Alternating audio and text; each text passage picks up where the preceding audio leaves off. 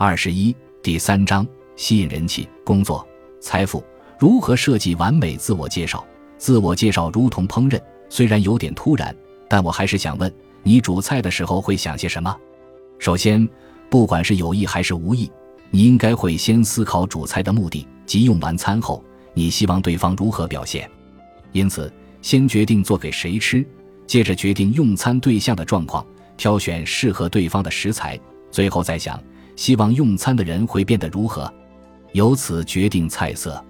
依据不同目的来决定做什么，例如满足自己的食欲，希望男女朋友品尝到美味饭菜后对自己好感倍增；款待客人、减肥，让聚会更热闹；让孩子摄取营养、健康成长等。设计自我介绍与做菜如出一辙，希望通过自我介绍传达什么信息？